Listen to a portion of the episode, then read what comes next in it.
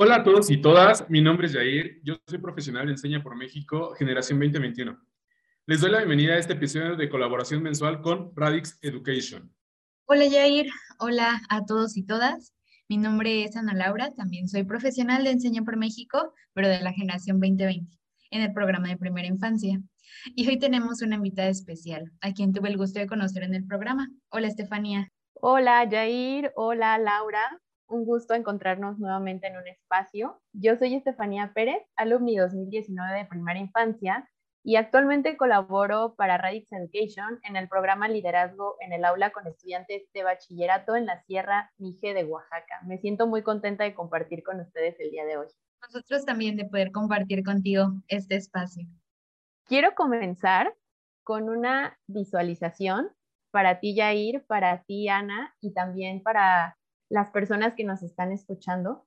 Y me gustaría preguntarles si recuerdan su materia favorita de la infancia. ¿Cuál es esa materia que les entusiasmaba, por la cual podían pasar horas estudiando sobre ella y no se aburrían? ¿Por qué la recuerdan? ¿Qué aprendizaje significativo tienes de esa materia y qué emoción te provoca?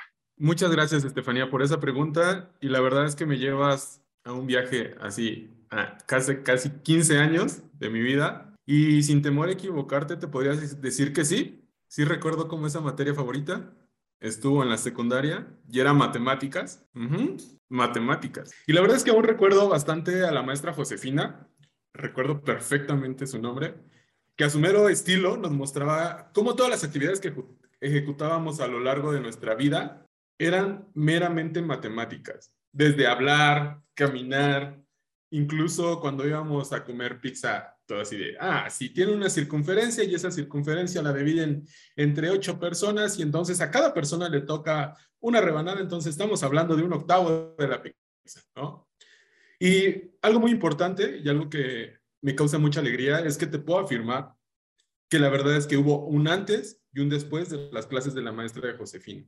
La verdad es que ella siempre retó nuestras ideas, nuestras mentalidades y siempre, siempre se preocupó porque nosotros entendiéramos el porqué de las matemáticas, no meramente una cuestión académica, sino que realmente eh, las matemáticas por ahí no se suman, no se escriben.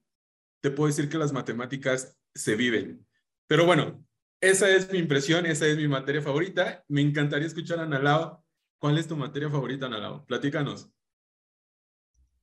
Oye, qué padre escucharte, Jair. Con eso que, que terminaste, estoy de acuerdo. Y bueno, les cuento, yo intenté recordar una en preescolar, pero bueno, no encontré. La verdad es que creo que ya hace muchos años tiene eso. Pero de primaria seleccioné español en primer grado.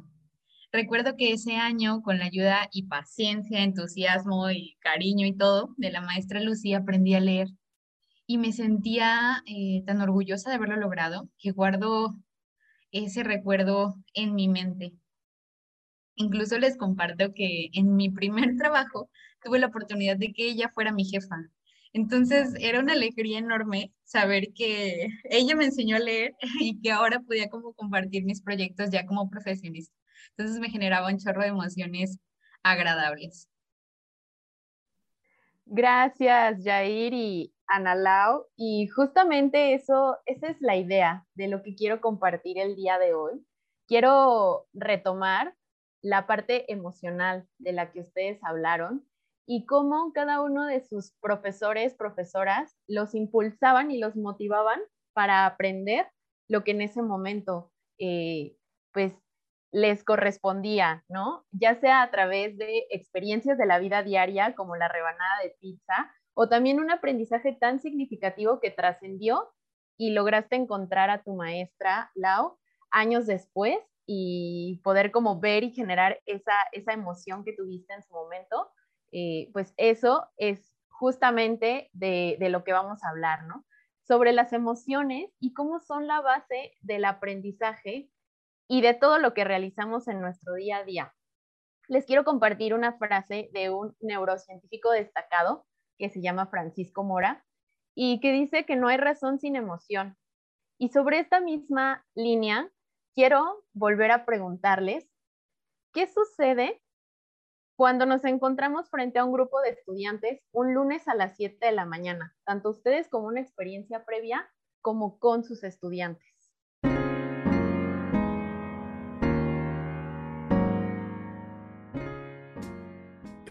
Y seguimos como en el viaje. Muchísimas gracias, Estefania, por llevarme como ese viaje de los recuerdos. ¿Qué pasaba cuando tenía clases a las 7 de la mañana? La verdad es que a esa hora apenas iba despertando. Estaba como en modo avión, en modo zombie. Ya estaba en mi aula de clases, pero híjole, la verdad es que todavía estaba como cabeceando. Y yo te puedo decir que justo a las 7 de la mañana lo que necesitamos los estudiantes es una, sesión que nos despierte y que nos enganche, que de alguna manera ah, nos ponga como a movernos, si bien no físicamente, digo que también sería algo padre, pero sí mentalmente, ¿no? Algo que sí o sí nos traiga a la aquí a la hora. Entonces, yo soy 100% del team zombie a las 7 de la mañana, pero Analao, ¿tú qué onda? ¿Qué harías a las 7 de la mañana? Jair, yo también soy de ese team. O sea, a esa hora apenas estoy activándome y mm, estoy de acuerdo con tu idea. Creo que es importante que en esos primeros minutos, que apenas como estamos acomodando todo lo que va a suceder en el día, podamos iniciar como con otra energía, con esta activación eh, mental o física. Yo, por ejemplo, con los niños y las niñas en el preescolar así lo veo, llegan y todavía está como con el bostezo, pero la activación física hace que, que cambien em, su actitud y su estado de ánimo para, para lo que toca hacer ese día. Lo explicaron de una manera excelente. Justamente eso es lo que necesita nuestro cerebro a esa hora. Activarnos físicamente, poner al cerebro a, a trabajar y esto sucede por medio de generar una emoción. Eh, el realizar ejercicio físico libera muchos neurotransmisores que nos van a permitir estar activos en el presente, aquí y en el ahora. Y bueno, pues nuestro cerebro tiene muchísimas maneras de procesar la información y principalmente lo hace mediante dos caminos, que es el camino corto. Y este camino corto eh, se encarga principalmente de generar una respuesta rápida, como cuando van caminando en la calle y de pronto se encuentran algo en el piso y nos asustamos. O sea, ¿cuál es nuestra primera reacción? O huimos o atacamos. Entonces, el cerebro procesa esta información y dice, esto nos va a amenazar, necesitamos actuar, ¿no? Este es el camino corto. Y por otro lado, tenemos el camino largo, donde eh, nuestro cerebro pasa por una vía que se llama tálamo corteza y ahí es donde empieza a procesar esta información de si lo que estamos recibiendo es amenaza y tenemos que huir o tenemos que responder. Y bueno, al darse cuenta que no hay una amenaza, empieza su camino a través de los sentidos y el cerebro. Y es así como nuestras experiencias de aprendizaje se vuelven significativas, porque la manera en la que las estamos compartiendo pues es por medio de la, motivación, de la inspiración, de actividades que son dinámicas. Y bueno, pues lo ideal es que podamos compartir con nuestras y nuestros estudiantes un, experiencias de aprendizaje que tengan que ver con la activación de nuestro camino largo, para que pues ellos puedan tener experiencias más enriquecedoras. Y también tenemos emociones que favorecen el aprendizaje, como lo son la curiosidad, el interés, la confianza, la calma. Y bueno, con esto seguramente les vienen a la mente muchas actividades que pueden favorecer. Y por otro lado, también tenemos emociones que limitan el aprendizaje como el miedo, la ansiedad y el estrés, que son eh, emociones que se activan por medio del camino corto y también el aburrimiento y la envidia, que en este caso se refiere mucho al aprendizaje competitivo. Entonces, pues también estas rutas de camino corto tienen otro camino corto que es nuestro sistema de recompensas, del que podré hablarles eh, más adelante, ya que pasemos a lo siguiente. Perfecto, muchas gracias, Estefanía. Y estamos llegando a una de las eh, secciones más esperadas de nuestro podcast. Y siguiendo este tema, nos vamos a adentrar a nuestra ya conocida dinámica. Yo voy a mencionar algunos enunciados y Ana Lau nos contará desde su experiencia si considera que es mito o realidad.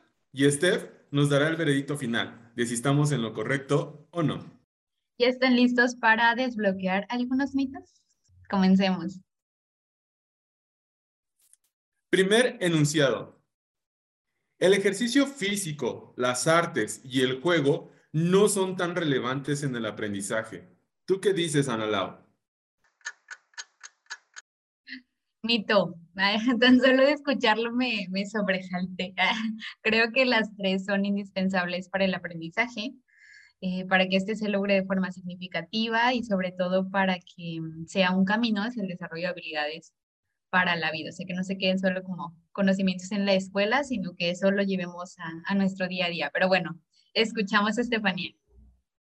Así es, Lau, tienes toda la razón, es un mito ya que el ejercicio físico mejora en el estado de ánimo, fortalece nuestro sistema inmune, genera mucha motivación y también generación de neurotransmisores como la serotonina, la noradrenalina y la dopamina, que van a producirse y también nos van a provocar una sensación de felicidad. Va a fortalecer además las conexiones neuronales, que pues también le llamamos la neurogénesis, y en el caso de las artes, pues vamos a adquirir competencias socioemocionales como eh, el aprendizaje cooperativo, el involucramiento activo, también de cuidadores, de agentes educativos y también exploración del mundo de lo que les rodea y sobre todo la generación de rutinas. Y bueno, pues el juego es la manera natural de aprendizaje, así que definitivamente son actividades que van a fortalecer nuestro cerebro por completo. Muchísimas gracias, Estef. Vamos con el segundo enunciado. Los primeros cinco años de vida son los únicos determinantes para el aprendizaje. ¿Mito o realidad, Ana Lau? Ay, pues con, con esto te escucho y como que tengo varias ideas en mi cabeza. Creo que me decido por mito, porque aunque sí es un, un periodo que es base para el desarrollo cerebral. Sí, estoy convencida de que nunca dejamos de aprender. Creo que la vida misma es una evidencia de ello, ya que todos los días podemos como aprender cosas nuevas y útiles, ya sea como en el ámbito personal o laboral. Pero bueno, sin embargo, escucho a, a Estefanía. Quiero profundizar en esto. Muchas gracias, Lau. Sí, justamente. Durante la primera infancia eh, tenemos una generación eh, o una etapa muy grande en la que se generan muchas nuevas conexiones y las experiencias que se adquieran van a ser muy significativas para la vida adulta, porque también, también van a adquirirse habilidades cognitivas, motoras, socioemocionales. Pero además de la primera infancia, existen otros periodos como la adolescencia entre los 12, 13 años aproximadamente y la vida adulta entre los 25 años, en los que también tenemos generación de nuevas neuronas. Eh, en mi caso, recuerdo que cuando era adolescente eh, tenía compañeros y compañeras que les gustaba mucho el ajedrez y era una actividad en la que pues iban a competir y de pronto yo decía, no, el ajedrez no es, es complejo para mí, ¿no?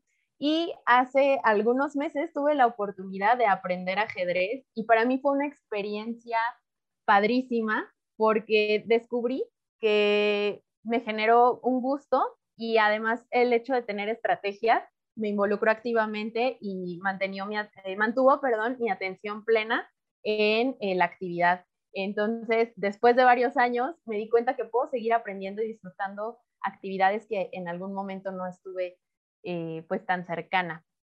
Y por otro lado, eh, pues también la neuroplasticidad de nuestro cerebro nos da la capacidad de aprender en cualquier etapa de la vida adulta y nos da la posibilidad de crear nuevas neuronas.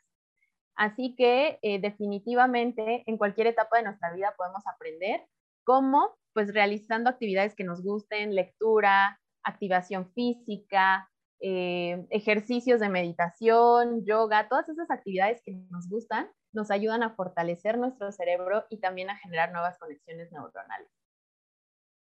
Oye, Estefanía, qué, qué interesante esto que, que comentas.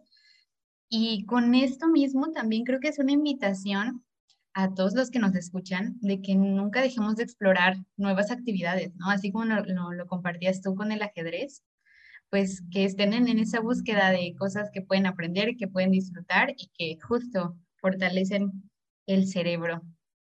Muchas gracias. Excelente, muy bien. Pues vamos por nuestro tercer enunciado. Ana ¿es necesario pasar muchas horas en la escuela para aprender? ¿Tú qué crees? ¿Es mito o realidad? Considero que es mito, la cantidad no determina la calidad, al contrario, muchas veces puede afectar el aprendizaje. Eh, tan solo les comparto un poco en mi comunidad, en una zona en Monterrey. Actualmente las, las temperaturas son altísimas y en las últimas horas ya de la jornada los niños y las niñas ya se encuentran súper cansados y hasta indispuestos. Las docentes sabemos que es importante aprovechar las primeras horas, entonces ahí em, veo como este componente físico está eh, siendo como, como un reto en la adquisición del, conocimiento del nuevo aprendizaje. Entonces voy más como a, a la calidad en, ese tiempo que se tenga. Así es, Lau. Eh, tienes toda la razón.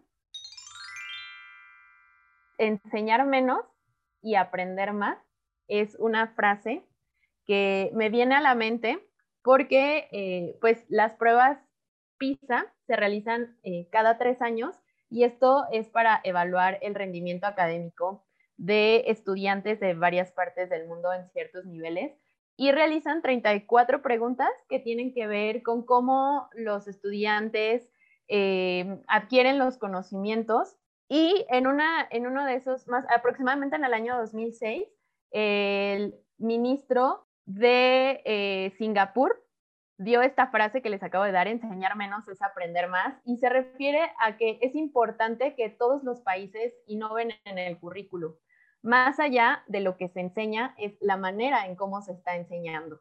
Y también por otro lado tenemos países como Finlandia en los que dan mucha importancia al enfoque de, equidad y de calidad. Y bueno, pues también es súper importante, ¿no? Saber que aprendemos en múltiples contextos, tanto de manera sincrónica como de manera asincrónica. Y es súper importante que como agentes de cambio podamos pensar en cuáles son estas maneras o estas otras herramientas de llevar el conocimiento a nuestros estudiantes, partiendo de la inspiración, de lo que nos apasiona, de lo que nos emociona, que realmente tengamos este sentido de compartir porque nos gusta y no solamente porque viene en un, currículo. Y por aquí también me gusta rescatar eh, una, una frase que dice, la escuela debe seducir, debe enamorar debemos tener estudiantes alegres y con entusiasmo, eh, porque si no generamos una emoción en ellos, pues difícilmente vamos a poder atraer pues la, atención, ¿no? Entonces, el aprendizaje debe ser significativo en todas las etapas de nuestra vida y también pues es una invitación a repensar la educación, ¿no? En cómo estamos compartiendo la información. Y por último, pues me gustaría compartirles que según la OCDE, los padres seleccionan la escuela basándose en la reputación de las mismas, tomando en cuenta algunos criterios como lo son los logros académicos principalmente, el entorno y la seguridad de, la escuela, la distancia que existe entre la escuela y el hogar, el costo de la escuela y las posibilidades que hay para adquirir becas, y por último, el proyecto que tiene el centro en el sentido de misión, de enfoque pedagógico y también en algunos casos de la religiosidad. Entonces, démonos cuenta en qué lugar está el enfoque pedagógico que le estamos dando. Esto me parece eh, muy interesante porque creo que también es un trabajo con padres y madres de familia el que tenemos que hacer para que realmente este proyecto del centro, que es la misión y el enfoque pedagógico, lo podamos tener en un primer lugar, ¿no? Que no solamente vean por los logros académicos, sino también la calidad de la educación y las herramientas que estamos compartiendo cada uno de, nosotros para con nuestros estudiantes. El que podamos transmitir una emoción para poder aprender y que el proceso es un proceso de aprendizaje-enseñanza, porque al estar enseñando, yo también estoy aprendiendo. Así que, eh, pues, es, es muy inspirador y motivador el poder encontrar a profesionales que, que puedan trabajar desde la emoción, desde generar generar alegría, generar entusiasmo, generar asombro para poder aprender. Muchas gracias, Esther, por esas palabras. La verdad es que nos hace reflexionar un montón sobre qué estamos aprendiendo y sobre todo a quién estamos enseñando. Creo que también es bastante importante conocer a esas personas, bueno, personitas, vamos a llamarlo así, a niños, niñas, adolescentes que estamos impactando en su vida y sobre todo, como tú lo mencionabas, hacer significativos todos esos aprendizajes o que los mismos estudiantes hagan significativos esos aprendizajes para que posteriormente puedan ir construyendo su, su realidad y su mundo, su futuro, diría yo. Muy bien, pues después de desbloquear estos mitos, estas realidades, llegamos a nuestra sección de qué desbloqueamos el día de hoy. ¿Qué desbloqueamos con todas estas pláticas, con estas ideas, con todos estos comentarios que Steph nos está compartiendo? Y bueno, voy a empezar yo, les voy a robar por ahí eh, la palabra y el micrófono. Y quiero compartirles que el día de hoy yo desbloqueé que las emociones son los reguladores más importantes de nuestra vida, de nuestra vida psíquica y que surgen durante casi cualquier actividad eh, que desempeñamos las personas. También quiero comentarles que las emociones están estrechamente relacionadas con el proceso educativo y que la incapacidad de regular estos procesos emocionales puede perjudicar significativamente el rendimiento académico del alumno. Yo aquí podría decir, y este es punto de vista mío, que de nada sirve que estés en una escuela si no eres feliz aprendiendo. Yo prefiero ir a divertirme mientras aprendo que justo como lo mencionaba Steph, eh, seleccionar a lo mejor algún colegio de súper renombre y que tiene como todas las amenidades y tiene todos los eh, equipamientos necesarios, pero si yo no me siento feliz dentro de esas instalaciones, dudo mucho que mi proceso de enseñanza-aprendizaje sea el óptimo. Pero bueno, Ana Lau, nos encantaría escuchar qué desbloqueaste tú después de toda esta plática que tuvimos con Steph. Muchas gracias, Jair. Y sí, fue un espacio súper enriquecedor porque creo que es un tema muy importante del que debe hablarse, de el que debe tomar espacio en, todo lo que se relaciona con la educación. Y creo que desbloqueo el trabajar desde la emoción. O sea, como con esa frase me quedo, o sea, como con esa posibilidad de promover estas emociones agradables en, nuestras aulas con los niños y las niñas, porque a partir de esto eh, siguen el camino largo para que el nuevo aprendizaje esté dotado y eh, enriquecido con esta experiencia que va a hacer que lo guarden para siempre, ¿no? Hace que lo vuelvan un aprendizaje significativo y lo lleven a su vida, porque yo soy partidaria de eso, o sea, el aprendizaje no se queda en el salón, no se queda en la escuela, o sea, el aprendizaje tiene que salir para guiarlos por la vida y por la toma de decisiones de todo, ¿no? Entonces, em, pues muchas gracias eh, Steph, por lo que nos pudiste compartir hoy. Eh, fue, fue un tema bastante rico. Pues muchísimas gracias a ustedes, Jair y Analao. Yo también disfruté mucho el espacio y quiero cerrar con una frase de Begoña Ibarrola que dice, las emociones son las guardianas del aprendizaje. Así que invito a cada uno de quienes nos escucha y también a ustedes, Lau, Jair, a que seamos estos guías y salvaguardas de estas emociones, que nos paremos un momento de nuestra ajetreada vida a hacer un escaneo de nuestro cuerpo y darnos cuenta en cómo nos sentimos, porque también ese reflejo de nuestras emociones lo vamos a transmitir hacia nuestros estudiantes y a nuestro alrededor. Si nosotros tenemos una actitud motivadora y llegamos y nos asombramos con nuestros estudiantes, ellos van a sentir esta empatía y también lo van a transmitir de esta manera. Así que muchísimas gracias por el espacio y pues lo disfruté muchísimo. Al contrario, este, muchísimas gracias por darte el tiempo de poder compartir con nosotros estas ideas.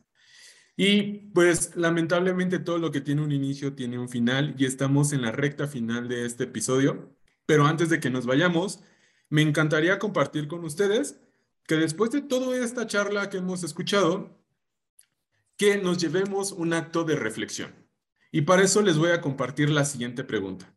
Ojo, ya sea que fuera dentro o fuera del salón de clases. Escuchen bien la pregunta. ¿Cómo estamos propiciando ambientes de aprendizaje que surjan de la emoción? ¿realmente lo estamos haciendo? ¿Cómo lo estamos haciendo? Y si lo estamos haciendo, ¿qué podríamos mejorar más? Yo quiero cerrar con esta frase. La emoción es el pegamento para el aprendizaje. Perla Pérez Castillo. Por último, Estefanía, ¿te gustaría compartirnos tus redes sociales? Sí, claro. Eh, pueden visitar las redes sociales de Radix Education en Facebook, en Instagram y también de Proyecto Nuevo Maestro. Y de manera personal, como alumni, tengo Estefanía Pérez, alumni en el Instagram y también colaboro en un proyecto con eh, alumni también de la red que se llama Jugarred, donde propiciamos experiencias de aprendizaje a través del juego en todos los niveles. Así que muchísimas gracias. Muchas gracias. Nos escuchamos en el próximo capítulo.